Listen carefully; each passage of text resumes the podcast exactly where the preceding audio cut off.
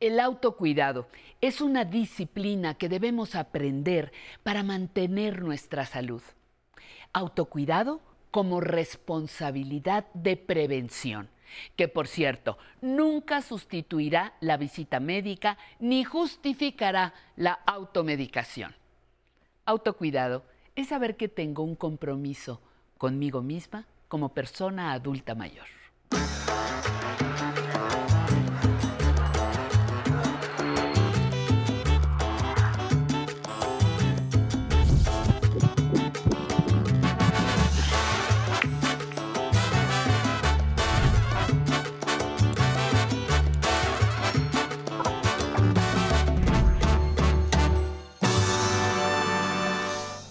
Por fin es lunes, nuevamente lunes de Mejorando mi Salud, de Aprender a Envejecer, este espacio que busca ser seres humanos plenos, saludables y conscientes.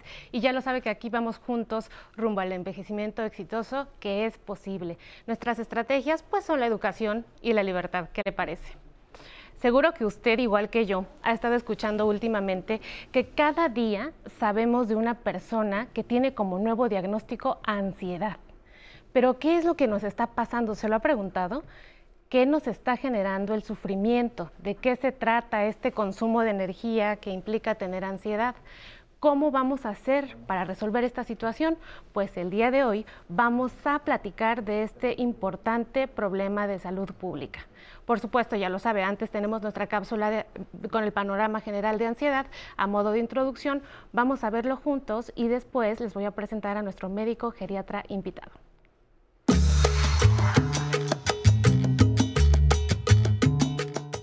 El impacto de la pandemia generada por COVID-19 se ha manifestado en los más diversos planos de nuestra vida. Para muchas personas adultas mayores, este confinamiento ha tenido repercusiones en los ámbitos emocional y psicológico, derivadas del aislamiento social y la pérdida de contacto físico con los seres queridos. A la incertidumbre, estrés y miedo frente a la posibilidad del contagio e incluso en algunos casos la pérdida de ingresos, se ha sumado el hecho de que un amplio porcentaje de adultos mayores no han podido visitar o ser visitados por sus familiares. De acuerdo con datos de la Secretaría de Salud, como resultado del confinamiento, se han incrementado los casos de trastorno por ansiedad y depresión entre los adultos mayores. Cuando la ansiedad se vuelve constante y persistente, se pueden presentar síntomas como insomnio, agresividad, depresión, conductas compulsivas entre otros. ¿Qué riesgos tiene el padecer un trastorno por ansiedad? ¿Cómo detectarlo y tratarlo? ¿Qué acciones y medidas hay que tomar para salir adelante? ¿A quién pedir ayuda en este caso? Hoy en Aprender a Envejecer hablaremos de la ansiedad en el adulto mayor. ¡Comenzamos! Y tengo el gusto de presentarles al doctor Raúl Hernán Medina Campos. Él es médico cirujano, además geriatra, es maestro en ciencias de la vitalidad y envejecimiento, catedrático de la UNAM en la maestría en salud pública y actualmente el doctor es subdirector de investigación epidemiológica geriátrica en el Instituto Nacional de Geriatría y hoy tenemos la gala de tenerle en el estudio. Doctor, bienvenido. Doctora Slade, mucho gusto, gracias por la invitación y gracias a todo el público que nos ve el día de hoy. Pues doctor, entremos en materia. ¿Qué es esto de la ansiedad? La ansiedad es una emoción y la ansiedad es, digamos, la manifestación máxima de una emoción básica y primaria que es el miedo. El miedo es una emoción completamente natural y es una respuesta de nuestro organismo a una amenaza externa. Mejor, qué importante. El miedo nos prepara para una respuesta muy primaria que es pelear o huir. Es una respuesta básica eh, eh, dirigida a través de las partes más primarias de nuestro cerebro, en la que cuando se identifica una amenaza externa, el, organismo la procesa como miedo y responde preparándose para pelear o para huir.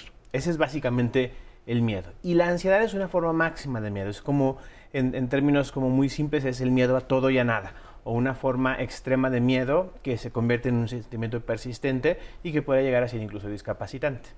Leí por ahí una, una frasecilla de, que decían precisamente que la ansiedad a veces es el miedo y un exceso de futuro y a veces la depresión es como para atrás ver la melancolía. Precisamente en ese sentido voy para preguntar cuál es la diferencia y cuál es la necesidad de dividir depresión de ansiedad. Si antes estaban juntas hasta en el libro de enfermedades mentales que estudiamos en medicina, ¿qué hay de esto, doctor? Bueno, en realidad eh, sabemos que son dos entidades completamente diferentes. Eh, sí es muy común que coexistan, más o menos la mitad de los pacientes que tienen depresión también, síntomas, también tienen síntomas de ansiedad y viceversa, pero son dos entidades bien distintas. Eh, la, depresión es un trastorno del afecto, es un eh, estado persistente de ánimo bajo que se acompaña de una variedad de manifestaciones, sobre todo más bien negativas, mientras que la ansiedad tiene que ver con la presencia persistente de preocupaciones y miedos excesivos. Son, son dos entidades distintas, aunque frecuentemente coexisten, y su manejo, su tratamiento y sus manifestaciones también son distintas. ¿Cuáles son las manifestaciones? ¿Qué me pasa si tuviera que hacer un checklist y todas las personas que nos están viendo ahí a ver pluma y papel para decir qué tengo que manifestar en mi cuerpo para saber si tengo ansiedad o no? Claro, yo empezaría diciendo que, que la ansiedad no es una sola enfermedad. Los trastornos por ansiedad son todo un espectro de enfermedades mentales que se caracterizan todas por la presencia de sentimientos excesivos de miedo o preocupación, pero con algunas características diferentes. La forma más común es el trastorno por ansiedad generalizada, eh, pero existen otros varios, el trastorno por estrés postraumático, el trastorno obsesivo compulsivo y otros. Vamos a hablar de la ansiedad con la que convivimos todos los días, por decirlo de alguna manera. Exactamente, digamos, eh, en, términos como la, como la que conocemos habitualmente, se manifiesta frecuentemente por preocupaciones excesivas que no se pueden detener, es decir, estos pensamientos que de pronto vienen a la cabeza y están como invadiendo y les damos vueltas y vueltas y generan estrés, generan preocupación. Eh, la presencia de irritabilidad, un ánimo así medio, medio enojón, medio, medio que uno no sabe, no puede estar ah, bien consigo mismo, inquietud, puede manifestarse incluso también a través no solo de inquietud mental en los pensamientos, sino inquietud física, una persona que tiene dificultades para estar quieta, sentada en reposo sin hacer nada. Eh, por supuesto, problemas de sueño, que lo más común es que sean, sean insomnios, pero puede haber otras alteraciones en el sueño. Y una gran variedad de síntomas físicos, una característica tanto de las, de, las enfermedades mentales en general, pero incluyendo por supuesto la ansiedad, es que tienen una, tienen una tendencia a manifestarse también a través de síntomas físicos. Entonces, por ejemplo, las personas pueden experimentar sensaciones de palpitaciones en el pecho, sensación de opresión en el pecho, falta de aire, sudoración, sudoración en las palmas. Lo recibimos jurando que es un infarto en el, en, el consultorio, ¿no? es que me estoy infartando, se agarran y jurarían que eso es lo que está pasando. Eh, la, ansiedad puede ser tan intensa que puede llegar a producir síntomas claro idénticos a los de un síndrome coronario, un infarto. Y sí, ¿no? Eh, frecuentemente se, se, presentan así. Otras veces hay otros síntomas más sutiles, pero que también son síntomas relacionados con ansiedad, como la presencia de dolores frecuentes, dolores de cabeza continuos, dolores de espalda persistentes, eh, dolores abdominales, síntomas digestivos, síntomas urinarios también pueden llegar a ser síntomas de ansiedad e incluso síntomas relacionados con eh, los órganos reproductivos, síntomas genitales en general, disfunción eréctil, pérdida del deseo sexual, eh, es decir, hay una gran variedad de, de, síntomas que están ahí. Es increíblemente amplio, o sea, cómo nuestro cuerpo puede estar manifestando ansiedad y específicamente me gustaría preguntar en el adulto mayor, ¿cuáles son los detonantes de, o qué, pasa, por qué hay más ansiedad. Se dice que en esta etapa pues hay más ansiedad, pero ¿por qué? ¿Qué pasa? No necesariamente hay mucha más ansiedad en, la vejez que en la juventud. De hecho, algunos estudios sugieren que las personas mayores, por la experiencia adquirida a lo largo de los años de vida, son más capaces de procesar las adversidades de la vida y en, ese sentido podrían tener un poquito más de protección ante la ansiedad comparado con los jóvenes, pero sí, sin duda, las personas mayores pueden y experimentan de manera cotidiana ansiedad en una muestra de personas mayores que viven en la comunidad, probablemente entre 1 y 15% de las personas mayores tengan características claras de un trastorno por ansiedad, mientras que entre 15 y 50% de las personas tengan eh, síntomas de ansiedad sin que necesariamente se constituya un trastorno por ansiedad como tal. Eh, lo que sucede es que en la, edad avanzada, existen nuevos retos que no están presentes en, edades más jóvenes que pueden generar ansiedad. Y entonces así, por ejemplo, las personas mayores enfrentan pérdidas consecutivas, pérdidas del, del, trabajo al jubilarse, pérdidas de personas queridas que, que, van falleciendo, pérdidas de pareja, duelos que se van acumulando.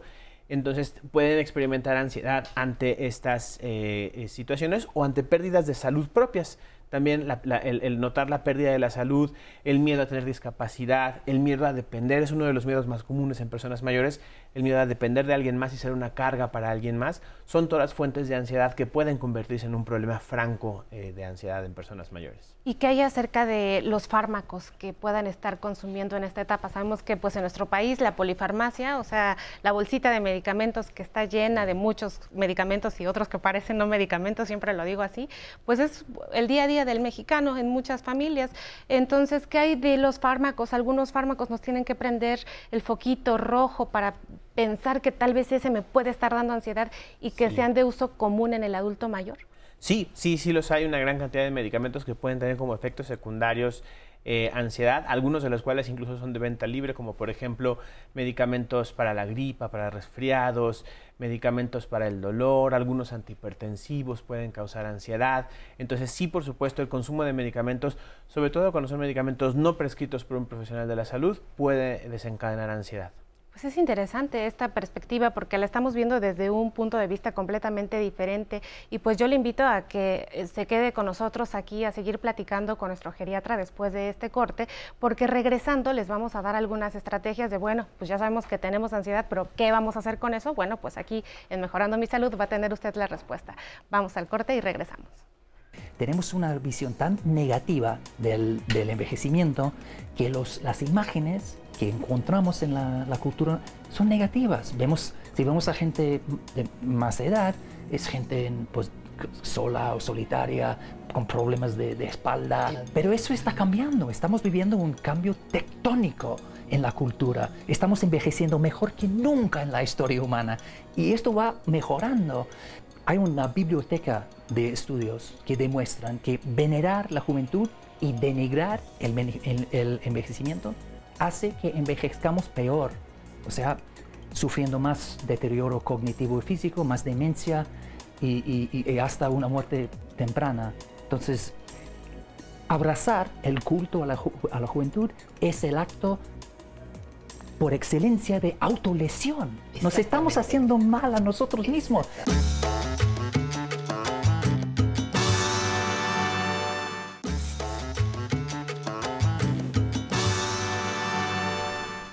Estamos aquí en Mejorando mi Salud platicando sobre la ansiedad en el adulto mayor y tenemos una pregunta del público, doctor. Vamos a verla.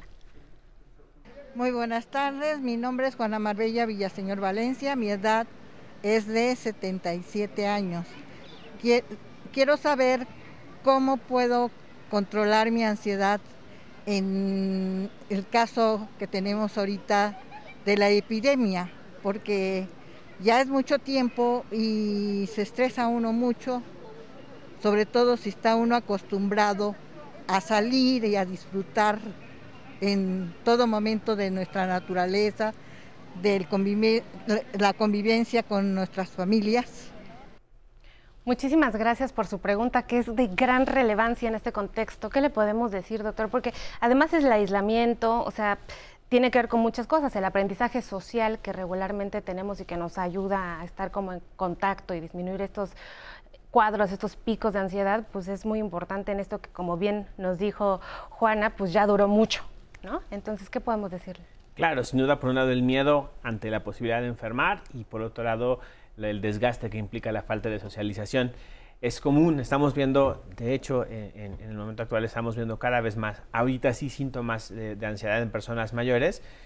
Y quizás lo, importante sería considerar que por un lado eh, esto es un fenómeno que llegó para quedarse, con el que tenemos que aprender a convivir. Que es parte. Que es parte de nuestra cotidianidad. Y entonces tomando todas las precauciones posibles. Primero vacunándose. No hay mejor estrategia para eh, prevenir riesgos asociados a la salud por la pandemia que vacunándose. Entonces, Vacunándose es una manera importante de combatir este miedo a enfermar, porque sabemos que si estamos vacunados estamos protegidos.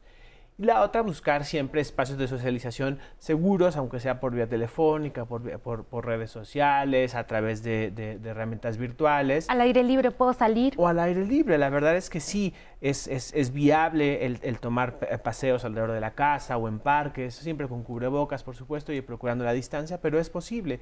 Y si no, siempre vale la pena buscar el, el, acompañamiento de un profesional de la salud, justamente si consideran que los síntomas de ansiedad están saliéndose de control o están comenzando a dificultar las actividades diarias. Pues eso es muy importante, pero aparte en casa, actividad física, algo que puedan hacer para poder este, Sí, por supuesto, mantenerse eh, tanto intelectual como físicamente ocupados es importante.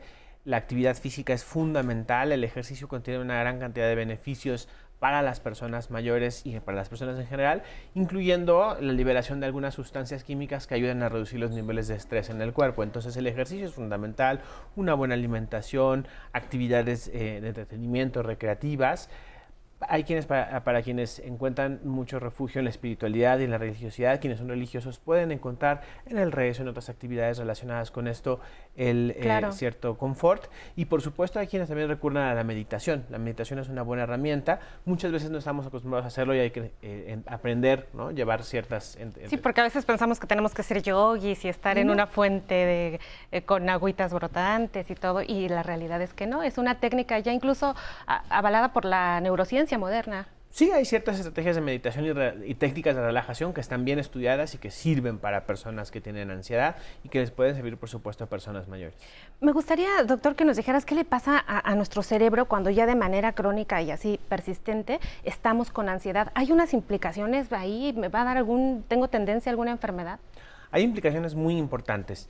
Eh, la ansiedad y la depresión también, pero en este caso estamos hablando específicamente de ansiedad, es tóxica para el cerebro. Los niveles elevados de ansiedad a largo plazo dificultan la concentración de manera muy importante, al afectar el sueño también empeora el desempeño cognitivo y en general un cerebro ansioso es un cerebro olvidadizo. Tan es así que cuando nosotros evaluamos en consulta a una persona mayor con queja de memoria o con alguna otra queja, otra queja cognitiva, siempre primero evaluamos cómo está el estado de ánimo y detectamos si hay síntomas de ansiedad. ¡Qué maravilla! Porque es, eh, es muy común, la, la, depresión y la ansiedad pueden llegar a incluso confundirse con demencia en algunas personas mayores. Es fino el diagnóstico, hay que tener ahí pincitas. Así es. Pues esto es maravilloso. Doctor, ahora, estrategias, ¿qué hago? Si tuviéramos que hacer una lista de seis cosas que las personas nos vieran, ¿qué vamos a hacer para deshacernos de la ansiedad? Claro. Primero hay que, hay que, hay que eh, siempre tener el, consejo y la evaluación de un profesional de la salud. Yo, recomendaría siempre acudir a un profesional de salud de, confianza y para, para, evaluar si los síntomas que están experimentando son realmente solo ansiedad, pueden ser algo más. Siempre estamos obligados a descartar orígenes orgánicos de los síntomas y después pensar en la ansiedad. Y una vez que la hay, hay varias estrategias eh, de tratamiento. Las no farmacológicas y las farmacológicas. Las no farmacológicas incluyen, eh, por supuesto, ejercicio. El ejercicio es fundamental. La meditación, la relajación y formalmente la psicoterapia. Hay una gran variedad de técnicas de psicoterapia que son útiles especialmente la terapia cognitiva conductual, pero hay muchas otras corrientes de psicología que son útiles en, el tratamiento de la ansiedad. Y por supuesto las terapias farmacológicas que deben ser prescritas siempre por un profesional de la salud con eh, eh, experiencia en el manejo de personas mayores. Pensando en el alcohol, en el tabaco.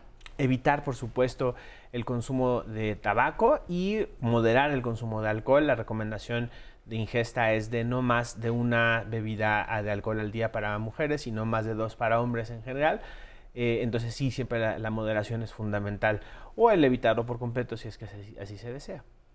Doctor, pues hemos aprendido muchísimo, o sea, nos vamos de verdad el día de hoy con unas grandes lecciones acerca de pues lo que es el estilo de vida, de las repercusiones, de la importancia que tiene este problema, siempre lo decimos de salud pública ya actualmente y que esperemos que con estas estrategias que estamos aquí pongamos ese granito de arena para pararla y que no siga creciendo. Muchísimas gracias por haber estado en este foro el día de hoy con nosotros. Esperamos tenerlo otra vez por aquí cerca compartiendo con nuestro auditorio y a usted en casa que nos acompañó, que acudió a la cita puntual de mejorar su salud. Muchísimas gracias por haber participado en nuestro programa. Pues ya sabe que lo esperamos el próximo domingo en nuestro programa estelar con Patty Kelly y también lo esperamos el próximo lunes aquí en Mejorando su salud, en Mejorando mi salud. Recuerde que conviene reír sin esperar a ser dichoso, no sea que un día le sorprenda la muerte sin haber reído. Esto fue mejorando mi salud. Recuerde, sigue nuestra cápsula de consejos para su salud y al final nuestra querida Pamela Montes de Oca con nuestras redes sociales. Hasta la próxima.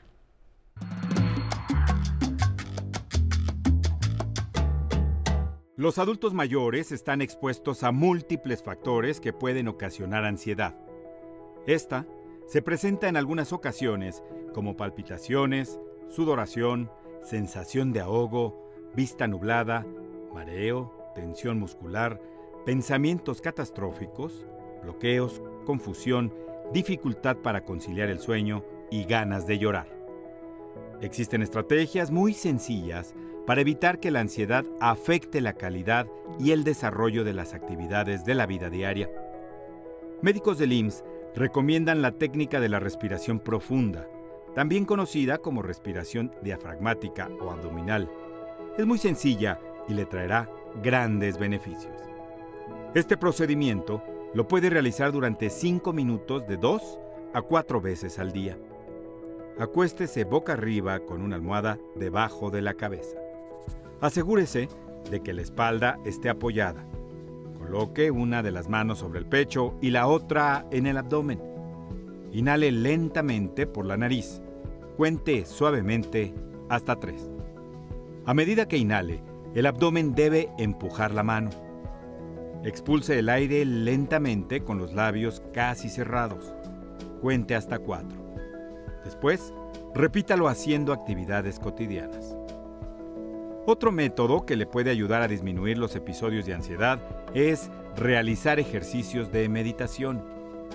Investigadores de la Asociación Americana de Psiquiatría indican que la meditación es otra estrategia que ha demostrado su eficiencia y quienes la practican comentan que les ha resultado útil para conectarse con estados de tranquilidad y bienestar. Para su práctica, ayuda a sentarse en una silla, se recomienda no cruzar las piernas.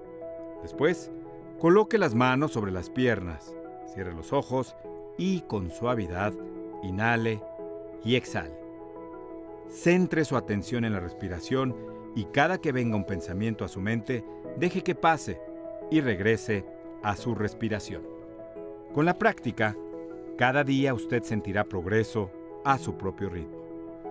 Otra alternativa que le puede resultar útil es realizar entre 20 y 30 minutos al día alguna actividad física. Lo importante es estar en movimiento. Puede ser caminar, andar en bicicleta, levantar pesas, practicar yoga o bailar, entre otros.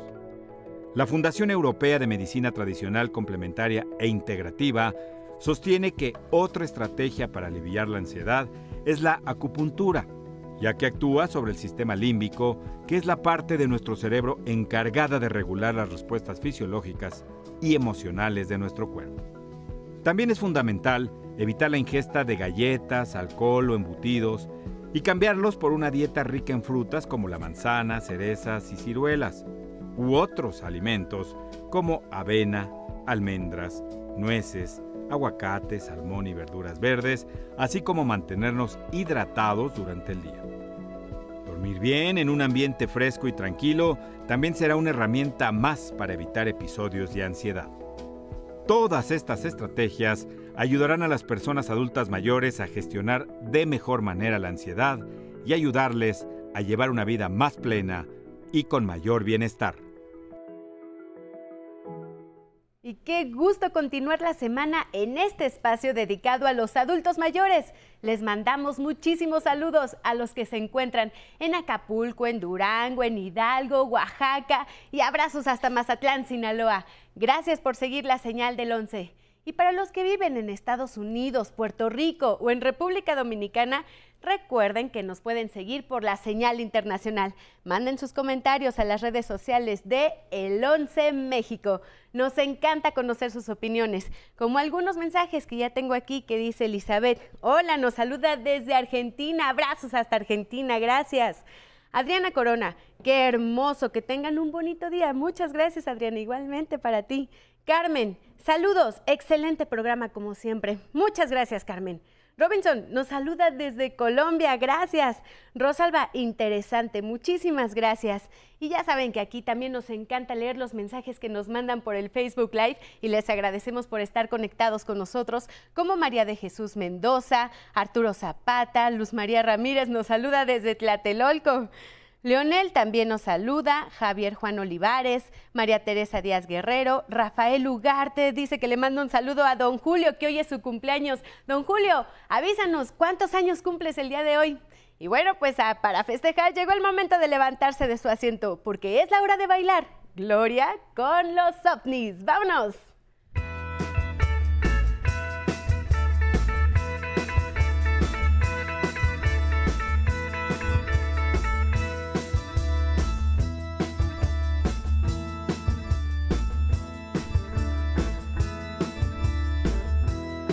Conocí una gringa, muy linda de verdad. Al invité a pasar, ella no, no se negó. Yo le pregunté, ¿cómo te llamas tú? Lo quiero yo saber. Y ella me dijo así, todo el mundo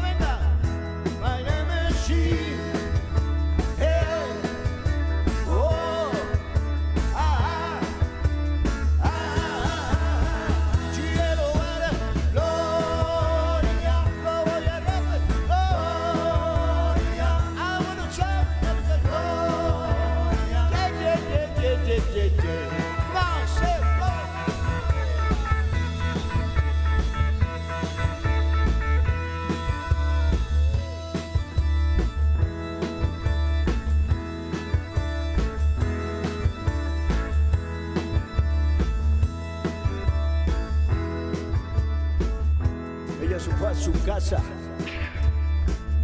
sin saberlo yo. Yo me sentí feliz, luego la vi venir. Muy despacio se acercó, muy despacio me lo arrimó y la puerta tocó.